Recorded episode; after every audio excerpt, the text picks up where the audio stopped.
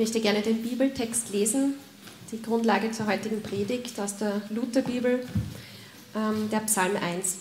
Wohl dem, der nicht wandelt im Rat der Gottlosen, noch tritt auf den Weg der Sünder, noch sitzt, wo die Spötter sitzen, sondern hat Lust am Gesetz des Herrn und sinnt über seinem Gesetz Tag und Nacht. Der ist wie ein Baum, gepflanzt an den Wasserbächen, der seine Frucht bringt zu seiner Zeit und seine Blätter verwelken nicht. Und was er macht, das gerät wohl. Aber so sind die Gottlosen nicht, sondern wie Spreu, die der Wind verstreut. Darum bestehen die Gottlosen nicht im Gericht, noch die Sünder in der Gemeinde der Gerechten. Denn der Herr kennt den Weg der Gerechten, aber der gottlosen Weg vergeht.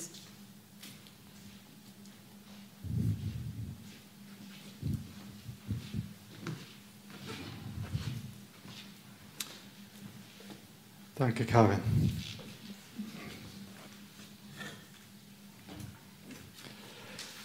Begegnen sich zwei Rechtsanwälte, sagt der eine zum anderen, ja, hallo, wie geht's? Sagt der andere, danke, gut, ich kann klagen. Komisch, nicht? Für einen Rechtsanwalt ist natürlich, ich kann nicht klagen, eine schlechte Nachricht.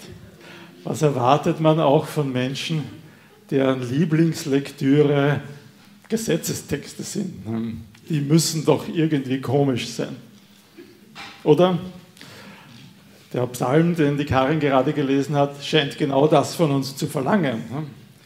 Wohl dem, der seine Lust hat am Gesetz, der darüber nachsinnt, Tag und Nacht. Ich bin sicher, eure Herzen schlagen schon höher bei dem Gedanken, Tag und Nacht über die zehn Gebote nachzudenken. Oder wenn ihr noch was Besseres braucht, die Opfervorschriften in, im 3. Mose sind eine unerschöpfliche Quelle der Freude, der Lust am Gesetz des Herrn.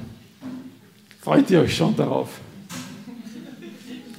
Es wäre echt interessant zu wissen, wer diesen Psalm geschrieben hat. Er hat keine Überschrift.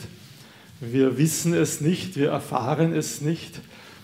Es sieht so aus und viele sind sich darüber einig, dass dieser Psalm ganz bewusst geschrieben wurde als Einleitung zu dem ganzen Buch der Psalmen, zum längsten Buch der Bibel, 150 Psalmen.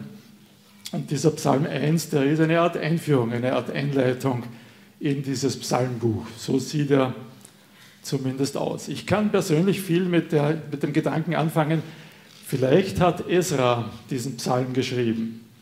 Esra, quasi der Stammvater der Schriftgelehrten, von dem es in einem Vers in Esra 7, Vers 10 heißt, und das, den Vers habe ich euch sicher schon mal vorgelesen, der spricht mich so an, weil man sieht, was für ein gewaltiges Vorbild dieser Esra ist. Dem kann man nur nacheifern. Esra war von ganzem Herzen darauf aus, das Gesetz des Herrn zu erforschen und danach zu handeln und es als Satzung und Recht in Israel zu lehren. Also der war ganz sicher einer, der seine Lust hatte am Gesetz des Herrn, der es nahm und darin forschte und sah, wie kann man es noch besser umsetzen. Vielleicht stammt der Psalm von ihm. Mir würde es plausibel erscheinen. Jedenfalls muss es jemand wie er gewesen sein, mit einer großen Autorität in Israel, der vielleicht dieses Psalmbuch zusammengestellt hatte und dann eine Einleitung dazu geschrieben hat. Also Ezra hatte diese Einstellung sicher wohl dem, der seine Lust hat am Gesetz des Herrn. Aber was ist mit uns? Der Psalm beginnt ja eigentlich mit einem Segenswunsch, mit einem Segensspruch. Wohl dem, der drei Dinge nicht tut, nicht geht und nicht steht und nicht sitzt. Ja, nicht so ganz allgemein, also nicht geht, auf dem Weg, nach dem Rat der Gottlosen heißt es, nicht tritt auf den Weg der Sünder und nicht sitzt dort, wo die Spötter sitzen. Mir kommt das so ein bisschen vor, als wäre das eine, fortschreitende Entwicklung weg von Gott. Zuerst, ja, jeder überlegt sich irgendwie, wie, wie soll ich mein Leben aufsetzen, wonach lebe ich? Und dann ist da der Rat von anderen Menschen, dann sind andere, die dir sagen, was aus ihrer Sicht gut ist, und nur sind das leider die Gottlosen, die Leute, die sich von Gott abgewandt haben, die dir einen Rat geben. Und dann gehst du auf diesen Weg. Und das ist schon der Beginn eines schlechten Wegs. Und dann trittst du auf den Weg der Sünder. Ja, die Sünder, das sind die, die dann ganz bewusst so leben, wie es Gott eben nicht wollte von mir. Und wenn du mal dort drauf stehst, ja, mit beiden Beinen auf diesem Weg bist, dann hast du gute Chancen, genauso zu werden wie sie. Und am Ende sitzt du dort, wo die Spötter sitzen. Ja, du gehörst zu diesem Kreis dazu, zu dem Kreis der Spötter. Und Spötter sind Menschen, die nicht nur gegen den Willen Gottes leben, sondern die noch stolz darauf sind, die sich noch brüsten damit. Das, was die Frommen da tun, Mensch, ist das nicht lächerlich? Ist das nicht was total Veraltetes, sich an Regeln zu halten, die ein Gott irgendwann gegeben haben sollte? Spötter sind stolz darauf, dass sie nicht nach Gottes Willen leben und sie machen sich lustig über die, die es tun. Es gibt ja eine ganze Reihe an christlichen Apologeten. Das sind Menschen, die sich ganz bewusst mit Argumenten gegen den christlichen Glauben beschäftigen und darüber nachdenken und dann auch sehr äh, stark über Gegenargumente nachdenken und die sich zusammensetzen mit, mit Atheisten und mit ihnen diskutieren und darüber reden, gibt es nicht logische, vernünftige Gründe, an Gott zu glauben. Ich bewundere diese Leute, wie sie geduldig auf alle möglichen Einwände eingehen. Und die sagen aber, wenn du in so eine Diskussion hineingehst mit einem ganzen Saal voller Skeptiker oder Atheisten oder mit einem, der Bücher geschrieben hat über Atheismus, ähm, es kommen immer wieder dieselben Argumente. Da kommt nichts Neues. Du weißt schon, was die Leute sagen werden gegen den Glauben. Du brauchst dich nicht jedes Mal neu vorbereiten oder wenn eine Frage kommt, neu darüber nachdenken. Es kommen immer dieselben Argumente. Und ja, da gibt es Leute, die, haben, die sind längst auf diese Argumente eingegangen. C.S. Lewis, Ravi Zacharias, John Lennox kennen wir in Wien, Christian Hofreiter ist ein Österreicher, der genau das tut. Es gibt ganz gute Antworten auf diese Argumente gegen den christlichen Glauben. Aber die Spötter wollen keine Antworten hören. Die beschäftigen sich gar nicht mit diesen Antworten. Die sagen höchstens, ja, na gut, aber. Und dann kommt das nächste altbackene Argument. Ich bewundere die, die immer noch geduldig immer wieder dieselben Argumente auf irgendwo dieselbe Art und Weise widerlegen. Aber einen Spötter, wirst du nicht überzeugen können. Der hört dir gar nicht zu. Der stellt Fragen nur, um sich fernhalten zu können vom Glauben. Der stellt nicht Fragen, um Antworten zu bekommen. Werde nicht wie sie. Geh nicht auf diesen Weg, wie es dieser Psalm sagt, auf dem Weg der Gottlosen, der Sünder, der Spötter. Wenn du mit ihnen zusammensitzt, wenn du in diesem Kreis verkehrst, dann ist die Gefahr, dass du so wirst wie sie. Aber was ist die Alternative? Der Psalmist sagt, ja, wohl dem, der das nicht tut. Ja, aber was tut er denn stattdessen? Jetzt würde man erwarten, dass er sagt, wohl dem, der wandelt im Rat der Gerechten und der tritt auf den Weg der Frommen und der sitzt, wo die Jünger sitzen. Wäre doch logisch. Ne? Ist sicher auch nicht falsch ist sicher irgendwo mitgedacht. Aber das Interessante ist, das genügt nicht. Der Psalmist begnügt sich damit nicht. Er sagt, nein, es braucht mehr als das. Es braucht mehr als nur umgib dich mit den richtigen Leuten und schlag den richtigen Weg ein. Er sagt, was du brauchst, ist Freude, diese Lust am Gesetz des Herrn wenn du der Sünde widerstehen willst, der Versuchung widerstehen willst in deinem Leben, dann brauchst du nicht mehr Argumente, sondern dann brauchst du mehr Freude.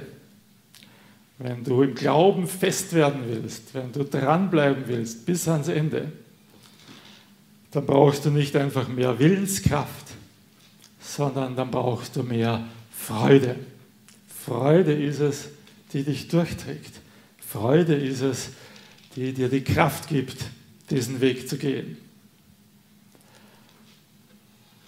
Das meiste, was wir an Freude erleben, ist doch irgendwie, ja, letzten Endes irgendwie hormonell gesteuert. Ne? Die Karin hat es schon angesprochen, wenn du lachst, dann werden Glückshormone ausgeschüttet und die sorgen dafür, dass deine Stimmung gut wird. Ich kann, also das ist, da ist nichts Negatives dran, ja, das ist was Gutes. Ich bin Gott dankbar für Schokolade. Ja, wenn ich Schokolade esse, dann werden Dopamine ausgeschüttet. Dopamine sind so Glückshormone und ja, die Stimmung wird besser, es geht mir gefühlsmäßig gut. Ist ja eine gute Sache. Ja, Gott hat uns, sagt die Bibel, aus Staub gemacht. Ja, wir sind Chemie, Körperchemie und Hormone spielen da eine ganz wichtige Rolle. Aber diese hormongesteuerte Freude ist dann doch in Wirklichkeit etwas recht Oberflächliches. Ist die Wirkung vergeht schnell wieder ja, und dann ist sie abhängig von bestimmten äußeren Umständen, Vorhandensein von Schokolade zum Beispiel, damit, damit diese Freude da ist oder wiederkommen kann. Da muss es mehr geben. Es muss mehr geben als das. Es gibt Tieferes als das. Echtere, tiefere Freude. Und die Freude, die hier in diesem Psalm gemeint ist, die Freude, die uns die Bibel immer wieder empfiehlt, ist nicht eine Freude, die auf Endorphinen und Dopaminen und so basiert, sondern eine Freude, die auf festen Tatsachen beruht. Auf festen Tatsachen, die uns das Wort Gottes verbürgt, auf Dingen, die uns Gott zusagt. Und diese Freude ist nicht abhängig von Serotoninen. Und ja, dieser Psalmist, Ezra oder wer es auch ist, der sagt, diese Freude findest du im Gesetz. Und ja, bei den Juden ist das Gesetz nicht nur die zehn Gebote und die Opfervorschriften, sondern das ist alles, was wir heute als die Bibel bezeichnen. Das ist auch und vor allem auch das Handeln Gottes mit seinem Volk, die Geschichte, wie Gott mit Menschen, Menschen begegnet ist, Menschen geführt hat, an Menschen gehandelt hat. Das ist auch, sind auch die Psalmen letzten Endes jetzt. Da gehört alles dazu. Also beschränken wir uns hier nicht auf Gesetz im Sinne von Geboten. Und das ist tatsächlich eine uneingeschränkte Quelle der Freude in der Bibel, aus der Bibel, indem wir nachdenken über sie, indem wir sie auf uns wirken lassen, indem wir sie lesen, indem wir sie studieren, indem wir in die Tiefe gehen, erleben wir tatsächlich eine Freude, die nicht von Endorphinen und Serotoninen abhängig ist, sondern die auf einer festen Grundlage steht. Das ist es, was uns der Psalmist hier empfiehlt. Lass das Wort Gottes intensiv auf dich wirken. Und du bekommst eine Freude, die dich durchträgt durch alles. Ja, und natürlich, Vers 1 wirkt doch immer noch nach. Ja, umgib dich mit den richtigen Menschen. Sei dabei, wenn Jünger zusammensitzen und über das Wort Gottes reden. Auch das fördert natürlich diese Freude und diesen Weg des Glaubens den uns der Psalmist hier nahelegt. Das tut etwas mit uns, wenn wir diese Freude empfinden. Und der Psalmist beschreibt das Endergebnis hier so, dieser Mensch, der auf diesem Weg unterwegs ist, der ist wie ein Baum, der an Wasserbächen gepflanzt ist, der seine Frucht bringt zu seiner Zeit und dessen Blätter nicht verwelken. Bei uns in Mitteleuropa verwelken die Bäume, die Laubbäume verwelken im Winter und lassen ihr Laub fallen und stehen dann kahl da. In Israel ist das nicht so. In Israel sind die Jahreszeiten ein bisschen anders. Im Winter ja, gibt es genug Wasser, gibt es genug Regen. Da haben die Bäume Blätter. Aber im Sommer regnet es in Israel eigentlich gar nicht. Von April bis Oktober gibt es keinen Regen. Und dann wird alles trocken, dann wird alles dürr. Und dann lassen die Bäume ihre Blätter fallen, weil sie einfach nicht genug Wasser bekommen. Aber nicht alle. Dann gibt es da oder dort, mitten in der braunen und trockenen Landschaft, einen Baum, der bleibt grün. Der steht an einer Wasserader. Der hat seine Wurzeln so tief hineingesenkt in den Boden, dass er aus dieser Wasserader mitten im Sommer, mitten in der Trockenheit, mitten in der Wüste immer noch Wasser ziehen kann und grün bleiben kann und Früchte tragen kann. Und dieses Bild zeichnet uns der Psalm vor Augen. Dieses Bild von einem Menschen, der in einer Situation, wo es keinen Grund zur Freude gibt, wo alles trocken und trostlos ausschaut, der in dieser Situation trotzdem noch Freude hat und Frucht bringt, weil er seine Wurzeln tief geschlagen hat ins Wort Gottes, weil er ans Wasser herankommt, an die, die Tatsachen die, und die Zusagen Gottes, weil er seine Freude nicht von Hormonausschüttungen abhängig macht, sondern von den Tatsachen des Wortes Gottes. Das, diese Freude vergeht nicht. Und dieser Mensch bringt Frucht. Ja. Er bringt einen veränderten Charakter vor. Er wird zum Segen für seine Umgebung, die von dieser Frucht genießen kann. Er wird eine Quelle der Freude auch für andere, die diesen Baum sehen und sagen, was ist das Geheimnis dieses Baumes, der Frucht bringt, der grün ist, mitten in der Wüste. Und dann am Ende dieses Verses, der Vers, Vers 3 schließt damit mit, und alles, was er tut, gelingt. Und da frage ich mich, lieber Esra oder wer du auch bist, ist das nicht mächtig dick aufgetragen?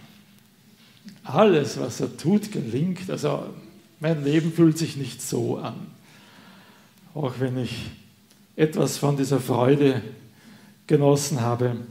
Alles, was er tut, gelingt. Nein, da trägst du ein bisschen zu dick auf. Das ist jetzt schon kräftig übertrieben. Aber jetzt möchte ich euch in einen kleinen Exkurs führen ins Neue Testament, Römer 8.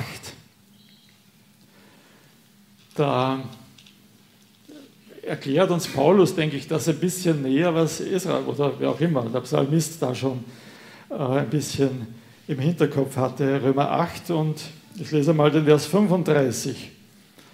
Was kann uns scheiden von der Liebe Christi? Bedrängnis oder Not oder Verfolgung, Hunger oder Kälte, Gefahr oder Schwert? Äh, falscher Vers.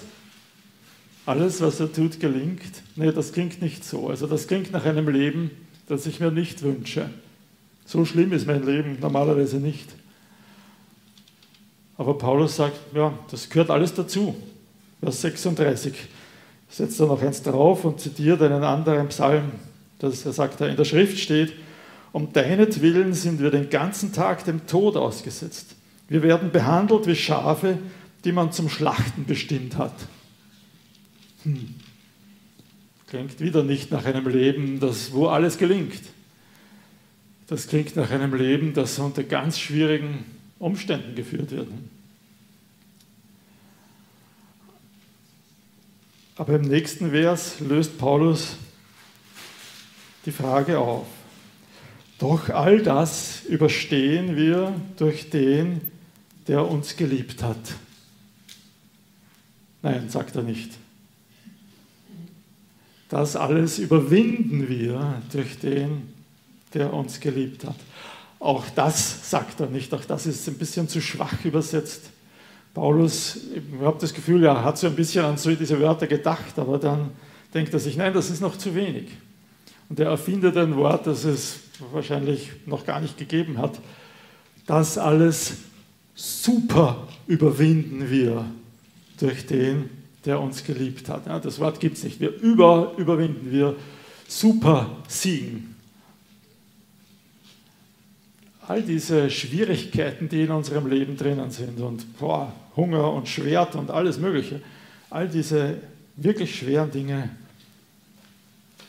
die können uns nichts anhaben. Wir werden als Sieger, als Supersieger aus diesen Situationen hervorgehen.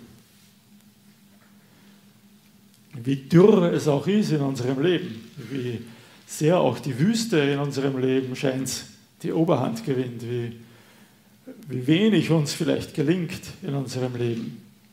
Am Ende wird es so aussehen, wir super überwinden durch den, der uns geliebt hat. Denn ich bin gewiss, weder Tod noch Leben, weder Engel noch Mächte, weder Gegenwärtiges noch Zukünftiges, weder Gewalten der Höhe oder Tiefe, noch irgendeine andere Kreatur können uns scheiden von der Liebe Gottes, die in Christus Jesus ist, unserem Herrn. Nichts von dem, was uns scheinbar nicht gelingt, nichts von dem, was unser Leben schwer macht, kann uns etwas anhalten. Am Ende werden wir super triumphieren und all die Superhelden aus deinen Lieblingscomics, Superman oder Batman und Spider-Man und, und all die echten Helden, die du bewunderst, Sportler oder was auch immer, die werden dastehen in einer Reihe und ihnen wird der Mund offen stehen und sie werden den Kopf schütteln und staunen darüber, wie du die Situationen in deinem Leben gemeistert hast. Wie du deine Freude nicht verloren hast, trotz aller Schwierigkeiten wie du dran geblieben bist, wie du super triumphiert hast, mehr als all diese Superhelden, weil Gott uns diesen Sieg letzten Endes geschenkt hat.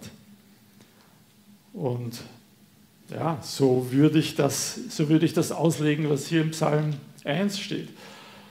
Ähm, alles, was er tut, gelingt. Ja, das ist total übertrieben. Aber wenn du es vom anderen Ende ansiehst, wenn du letzten Endes aus der Ewigkeit heraus auf dein Leben zurückblicken wirst, dann wird es genau so sein.